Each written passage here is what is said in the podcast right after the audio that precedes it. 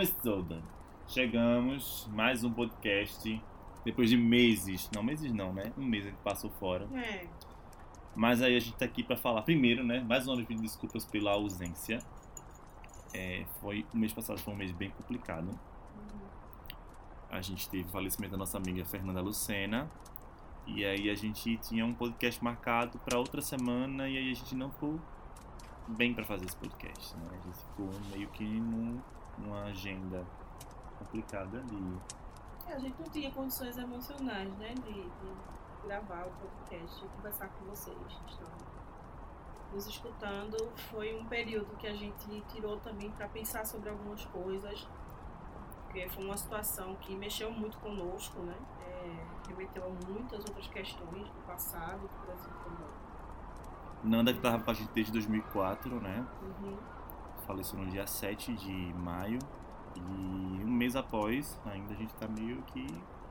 Para quem não sabe, Fernanda Lucena é, é integrante do Clube da ah, Fênix. Do Clube da Fênix, né? O Clube da, o Clube da, da Fênix é um dos, dos fã-clubes mais antigos aqui de, de Pernambuco. Nosso né? parceiraço. É, nosso parceiro. E foi Fernanda, na verdade, que nos ajudou bastante. Nos abriu as portas para o retorno da House, né? Porque a gente tinha parado um tempo depois da, das Relíquias da Morte. As pessoas seguiram seus rumos, né? A faculdade, seus afazeres. E aí, com o retorno, né, que o JH começou a escrever sobre animais fantásticos, é, e a questão da criança amaldiçoada também, a gente teve a possibilidade de retorno.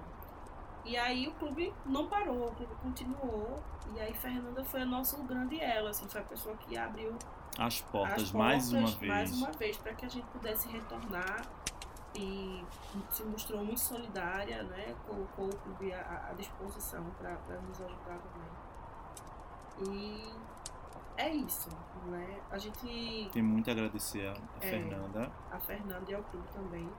A gente sabe que para quem conhece Nanda, algumas pessoas ainda estão vivendo um processo de luto, mas a gente tem se apegado muito à questão de que Nanda foi uma pessoa muito vibrante. Ela era uma pessoa muito participativa, tinha muita iniciativa. E a gente está se segurando na questão de que se ela estivesse aqui conosco, fisicamente, né, ah, ela não gostaria de ver a gente triste. E é por esse motivo que a gente está resolvendo todos os dias continuar. Tá difícil, mas a gente tá indo, né? E aí a gente comemorou o dia do Orgulho Nerd, que era um evento que Nanda tava organizando. Fizemos homenagem a ela e, e seguimos né, o plano que ela tinha feito. E aí teve o os 14 anos do Clube da Fênix, que infelizmente eu não pude comparecer por motivos de universidade, né, mas aí ficou. né, a gente viu, viu umas fotos que tava tudo bem bonito, a mãe de Nanda tava lá. E aí. É difícil dizer assim onde quer que Nanda esteja, porque ela tá com a gente, né? É, tá com a gente pra sempre.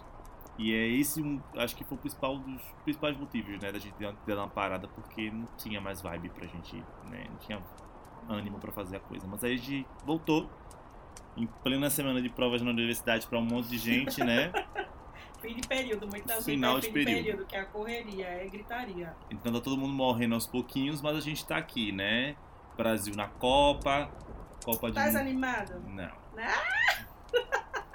Inclusive, essa, sabe, tá sabendo, tá rolando Copa de, Mundial de Quadribol no Twitter. É mesmo? Os- na Amazônia. É que luxo! Eu tô amo. achando o fanfic babado. Babado. Muito melhor que a criança pra amaldiçoada. Biscoiteira. Meu Deus do céu, até quando vai continuar, continuar esse shape com a criança amaldiçoada? Sempre, queridos. Hum. Né? E aí, vamos.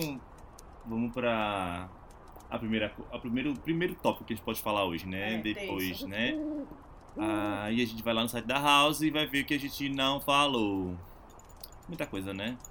Eu podia começar pela questão do, de, de Alan Rickman, né? que É uma questão- bafão, é- né? É bafão, viu, gente? Escutem essa história. Gente, é, algumas cartas do ator Alan Rickman, que interpretou o nosso querido eterno Snape, vão ser leiloadas. E aí nessa, no meio dessas cartas, é, foram encontradas um, tipo assim, é, cartas que, de recebe- que ele recebeu de David Yates, né?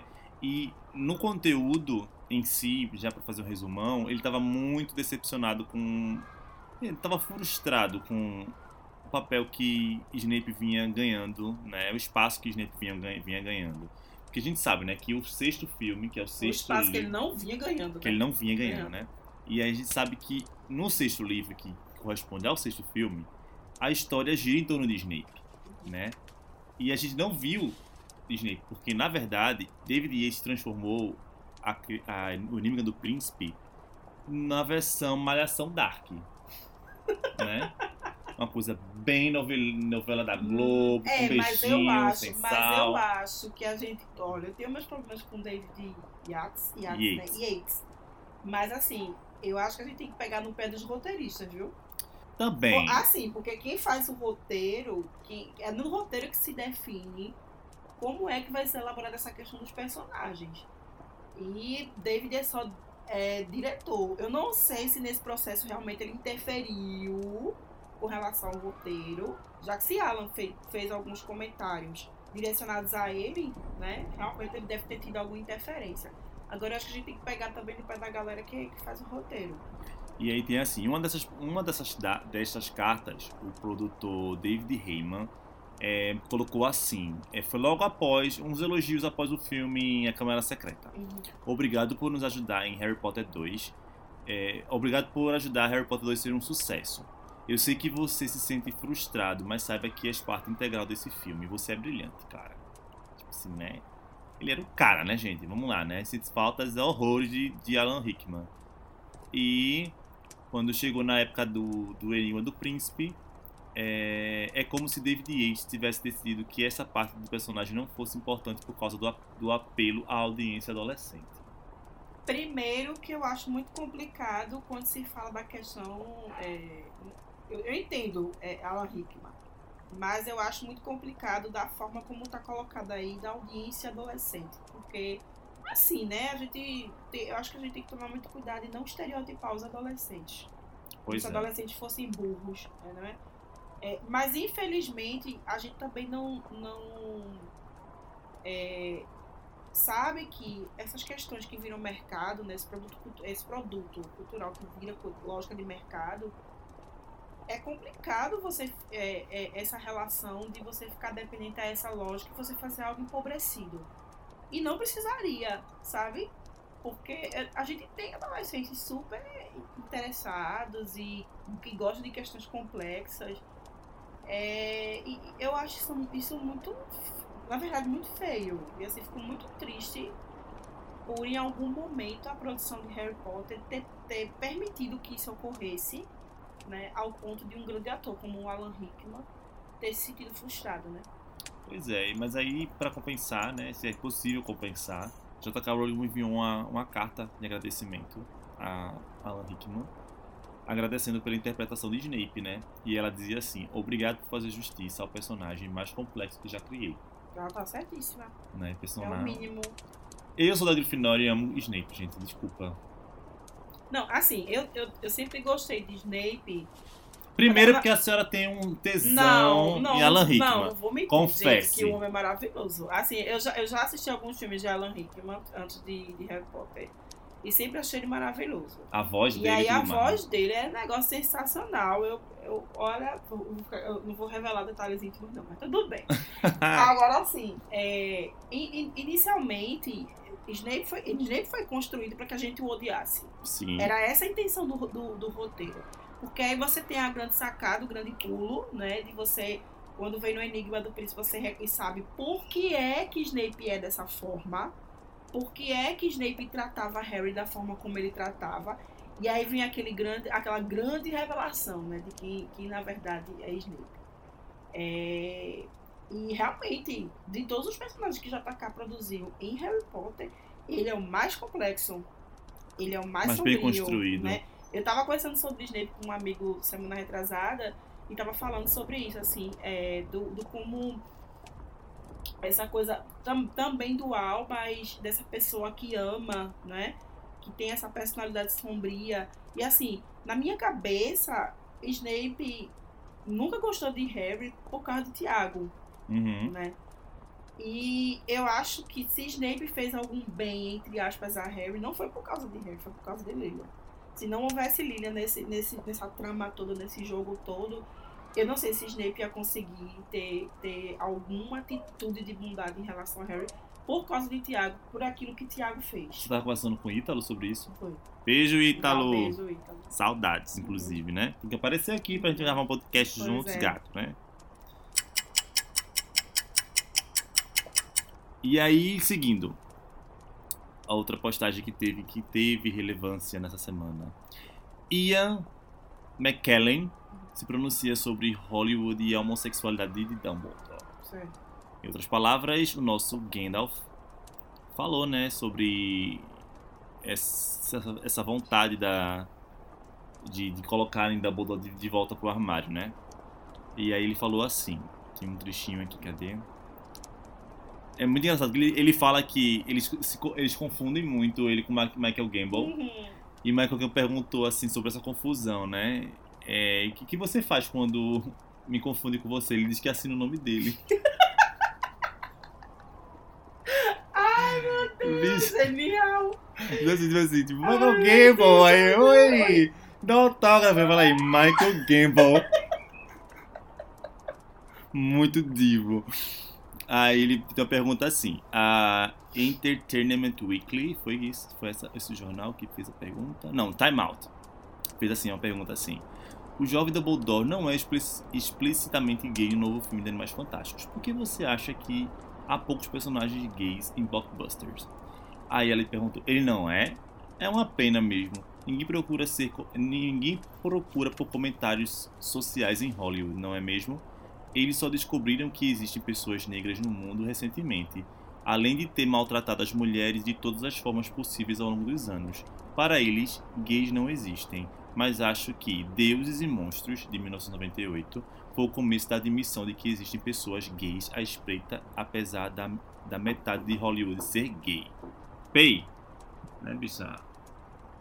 Gandalf botando pra lascar em Hollywood, É, colocando Simples, direto e fala o que ele pensa, né? bem objetivo. Alguns fãs criticaram. o- Qual foi o motivo da crítica? Porque ele não é da, da franquia e tá criticando, gente. Não, não, não vou, não vou comentar não, viu gente? Melhore. Não vou entrar nesse mérito, Não, né? melhor, assim. melhore, melhore. por ser uma figura é, da- que representa o meio LGBT, né? Que Uhum. luta pelas causas, acho que ele tem total liberdade de, de falar sobre essa questão de. A, não vou dizer que a própria JK, mas os produtores da franquia de Animais Fantásticos estarem querendo enfiar Dumbledore Junto com o JK também. dentro do armário, né? É. E eu acho que Dumbledore, né? É porque entra naquela discussão, né? Que as pessoas dizem que não precisa mostrar a sexualidade de Dumbledore porque é indiferente. Assim, Não, não é diferente não.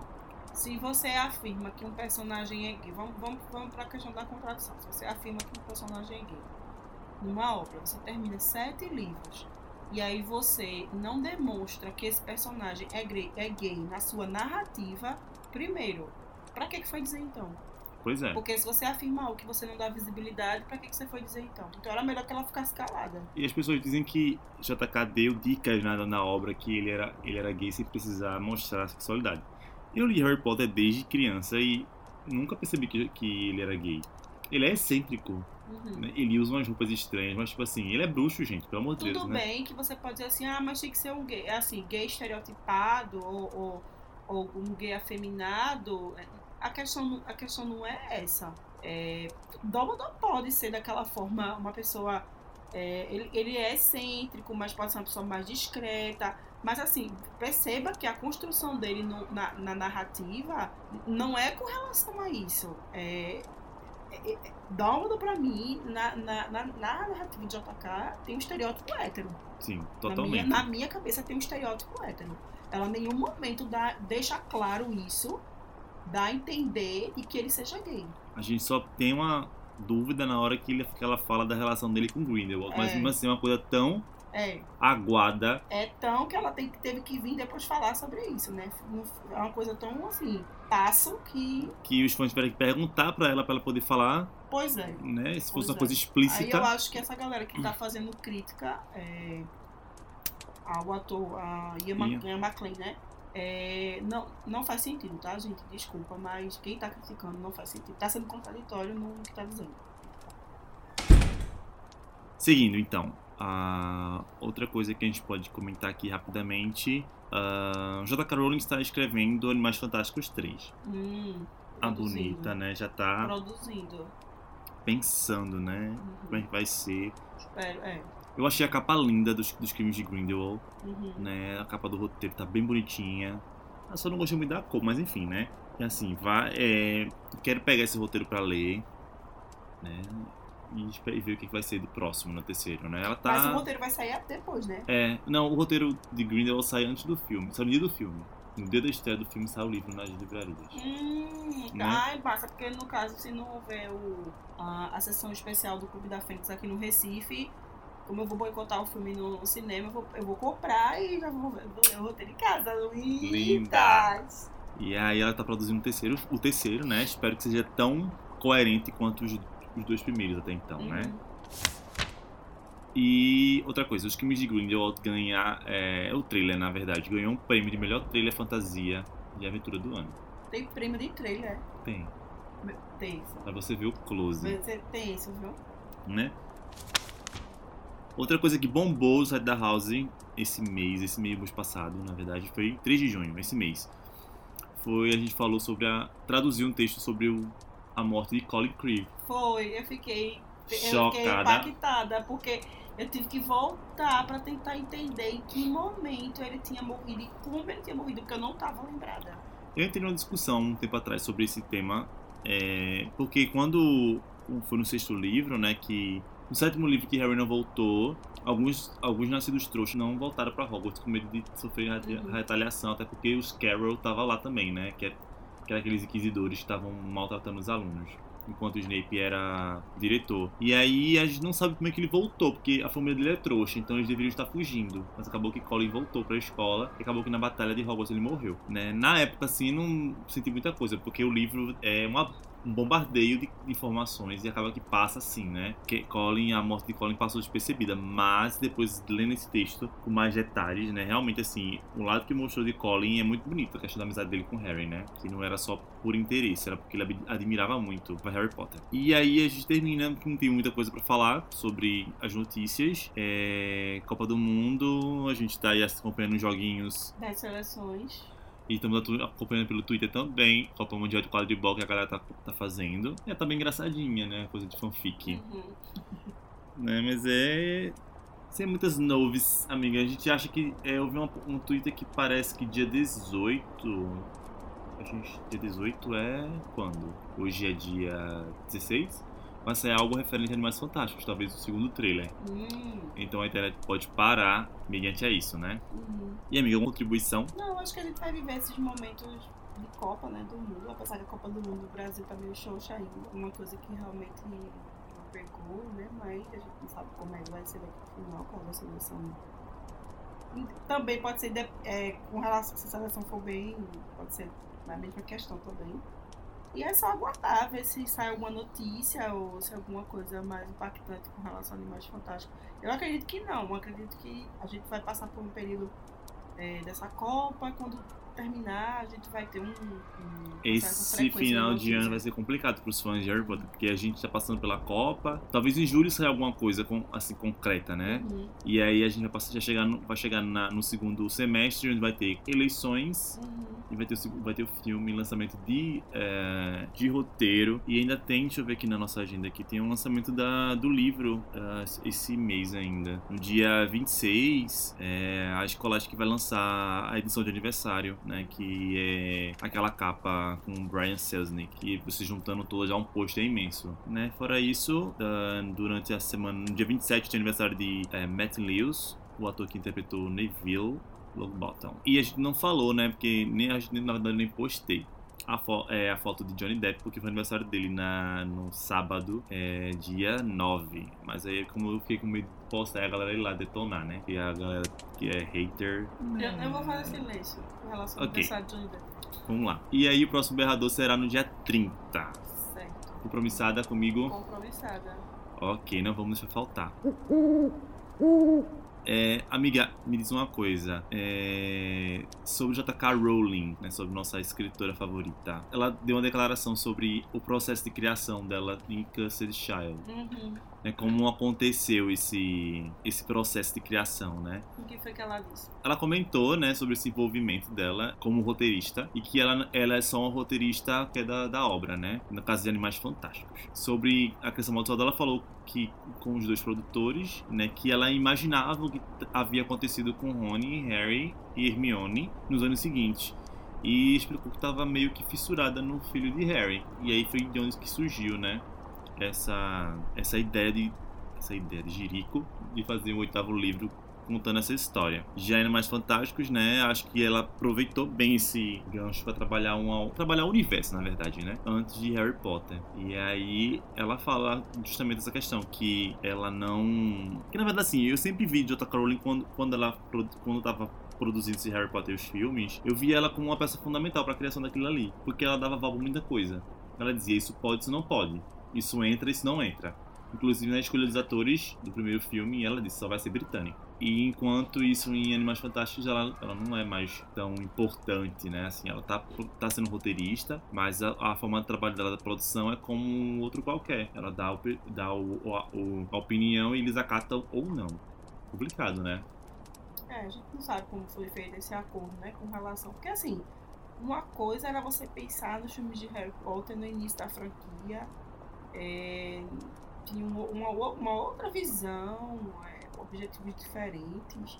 E outra coisa é você falar agora de Animais Fantásticos depois de tantos anos de Harry Potter, com tudo que Harry Potter alcançou. Então, não sei como é que JK vê as coisas agora, né? Assim, a visão do, se a visão do mundo dela era tão restrita, porque é uma restrição, né? Você, você escolher apenas um elenco britânico e, e, tudo bem que é uma questão de estilo, né? De estética, mas é uma visão restrita da situação. Eu não, eu, na verdade, isso para mim não importa muito. Eu sei que existem muitas críticas com relação a eu já escutei, por exemplo, ah, porque ela escolheu um elenco misto, né? Um elenco americano, para vangariar premiações e eu, eu, na verdade, não me importo muito com isso. É, o que eu me importo, é, na verdade, é o trabalho dos atores no filme. A interpretação dos atores. Como, por exemplo, Johnny Depp, apesar de ser de ter todos os problemas, é um ator que tem uma certa visibilidade pelo trabalho, mas, assim, no momento, para mim, ele é péssimo.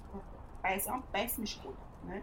Se, se, se ficaram preocupados em ter essa questão da visibilidade para ganhar premiação, para mim é uma péssima escolha ganhou uma visibilidade negativa, no é, caso, pelos exato, escândalos exato. que está envolvido. Assim, fora dos escândalos, e, ultimamente, enquanto o trabalho de criação dele enquanto ator tá não desgastado. me tá desgastado, não me chama atenção, sabe? Mas eu não, não, eu não ligo muito para isso. O que me preocupa é o resultado do trabalho. Agora sim, historicamente nós sabemos que os atores britânicos têm um peso muito grande, principalmente os atores é, que vem do teatro, Sim. pela história, pela história Pelo teatral, trabalho, né? Pela, pela formação que eles têm, né? formação e tal. Então, assim, como o elenco de Harry Potter prioritariamente é um elenco britânico de formação de teatro, isso dá um peso muito grande para a produção cinematográfica. A gente vê Meg Smith ali, né? Trabalhando. Uhum, Meg exato, Smith é um monstro. Exato. Aquela mulher maravilhosa. Agora, eu não sei. Ah, tu tem, tu tem alguma noção se atualmente o elenco de Animais Fantásticos também tem é, atores britânicos? Como é que tá isso? Ou é, ou é prioritariamente Acho americano? Que tem, eu não, eu não, não. Eu sei que tem. Eu sei as carinhas que estão lá trabalhando, mas eu não sei é, o que são. Né? Uhum, a nacionalidade ver isso, né? deles, né? Mas assim, eu particularmente gostei muito dos atores que trabalharam. É, Animais Fantásticos 1, né? A gente viu Colin eu vi, Farrell. É, eu vi algumas pessoas que não gostam do Ed Raymond, por exemplo. É, ah, é. é não, mas acham, eu gosto. Acham que ele é muito caricato, Cato. que ele é, só tem uma interpretação, que, que eu, eu, não, eu não concordei. Assim. Agora, sim, eu, eu concordo que ele tem uns trejeitos de, é. de, atuação. Ele tem. Eu já assisti alguns filmes com ele e já percebi. Agora, não é uma coisa que me incomoda. É, eu assisti a Garota Dinamarquesa, assisti a Teoria de Tudo, uhum. bem próximos, assim, né? Então, e depois assisti Animais Fantásticos. Realmente ele tem o jeitinho dele de atuar, uhum. né? Que é uma marca dele. Que é uma marca dele. Mas eu acho que ele, ele, ele entrega um bom trabalho que ele propõe. É, eu, Né? eu, não, eu não me incomodo, assim, com. a- e, Assim, por exemplo, tem atores que eu já tenho isso também, já me incomodaram bastante, mas no caso dele não. Eu acho que ele faz um Newt. é, me, me encanta muito a forma como, como ele é. Como é que eu posso dizer, assim? Vislumbrado, encantado com aquilo que. O que Newt é né? isso, É, ele, ele é é. encantado com aquilo que ele faz, ele ama os animais, ele, ele, ele, ele é muito sensível. E eu gosto da interpretação dele. E eu achei assim, uma surpresa pra mim foi o Colin Farrell, né? Uhum. No primeiro filme, porque foi assim, eu, eu gosto do Colin Farrell, né? Também tenho as mesmas reclamações com quanto à questão de Johnny Depp, mas aí eu não vou entrar mais nesse, nesse mérito, porque tá- já desgastei de discutir sobre isso. Cansei de dizer, né? Dizer assim, que não é a questão de perseguição, não é a questão de que você tá pedindo a morte ou a cabeça dele. É a questão de que eu não, não, não vejo o sentido dele na, na obra, mas enfim, Enfim. Passamos. Agora deixa eu fazer um comentário. Essa é a capa mesmo? É a capa do roteiro. Então, mas assim, tu falou com relação à cor, eu também concordo, porque a- o primeiro roteiro, a capa é azul, Azul né? escuro. É, eu Esse é um- esse verde. Esse é um teal, um, um verde. É um verde petróleo, né? É, Deixa eu ver petróleo. tá vendo? Poderia ser diferente, porque tá muito próximo. Assim, a arte é a mesma, né? É, é o, A, a, a ilustração, mesmo- o mesmo trabalho do ilustrador. É, que é gente- belíssimo, a eu não gente tenho o que vê- dizer, não. Mas a cor, pra mim, tá muito próximo do que era. do que foi o primeiro também. Aí tem uma marca negra aqui, parece. Uma marca, É. uma marca negra aqui em Poderia cima. ter uma cor mais berrante, sei lá. É, tem os Também não sabe- Também não pelúcios. sabe se a cor tem alguma a ver com o próprio roteiro, né? É, gente pois não é, a gente não conhece ainda. É. Esse aqui é a pedra Uhum. filosofal, provavelmente aqui no centro, tá vendo? Uhum, Aqui o, o cadeado de, de Nicolau, Nicolau Flamel. uhum. Tem um tronquilho. E esses gatos, disseram que esses dois gatos têm a ver com Grindelwald e Dumbledore. Uhum. É, eu não entendia a referência que os meninos estavam querendo falar na internet, será, que mas. é um, será que é um. um- Animago? Não, mas é um animago Não, de. mas animago não, mas tipo, será que é um. Patrono? Não, mas o patrono é. O patrono de Dumbledore é uma É, fênix. Ah, É. é, é mesmo, oh, meu Deus. Não, eu não sei qual é o pa- patrono de ah, Grindelwald, né? E isso aqui é a capa francesa, né? A gente tá aguardando a Roku li- liberar, né? A capa traduzida para o português. E vamos ver quantos- quantos temers, Ah, eu vou ficar, vou ficar, vou gostar muito de ler antes do filme. quantos temers vai ser esse babado aí, Vai né? custar, um- não vai custar mais de 60 reais, não. Ah, eu não comprei nem o Deve primeiro. custar uns 42, 40, acho que nem de 40 passa. Isso é por aí. Vou juntar uma graninha pra comprar. Uhum. Ou então a Roku pode mandar pra mim, né, Roku? Oi. Pois é. Oi. Oi, Roku. Oi, Rocco. E a gente fica por aqui, né, Dani? Isso. Próximo podcast daqui a 15 dias. Mais um berrador. Quer mandar um recado pra alguém? Hum, Caso alguém tenha algum recado, alguma sugestão. Ah, alguma- tem, na verdade tem. Eu postei um, um negócio lá no, na página da gente e mandaram três temas. Hum, Eu acho bom de fazer esses três temas pra gente certo, seguir. vamos dar uma analisada aí. Uma análise de fazer. Eu só queria mandar um beijo pra Gi, pro Ítalo, mais uma vez. Pro Paulo, Uhum. pra galera que voltou Paulo para. voltou pro grupo da gente, o WhatsApp. Tá movimentando. Um integrante da House também. né? Ele é um integrante veterano, né? Só que ele É. mora em São Paulo e ele não tá tendo muito tempo de ficar com a gente. Mas quando ele tá por aqui em Recife, ele Uhum. encontra, né? Tem movimentado o, o- o nosso, o nosso grupo. Mandar um beijão pra Ana Beatriz Folli, que é a nossa, a nossa colunista lá do site, que eh, ela tá escrevendo, traduzindo os, os materiais do Pottermore, né? Tá ajudando uma forçona lá, porque a Massa. gente tá corrido. Né? Imagino também que ela tá, tá correndo também com a universidade, mas aí tá ajudando. Né? E qualquer coisa vocês podem cre- escrever pra gente, pode mandar um tweet, pode mandar uma mensagem via Instagram, né? A gente tá, tá acompanhando os jogos, a atualização dos jogos do Hogwarts Mystery e tá postando as fotos lá no, no site da gente e não, site não, na página da gente.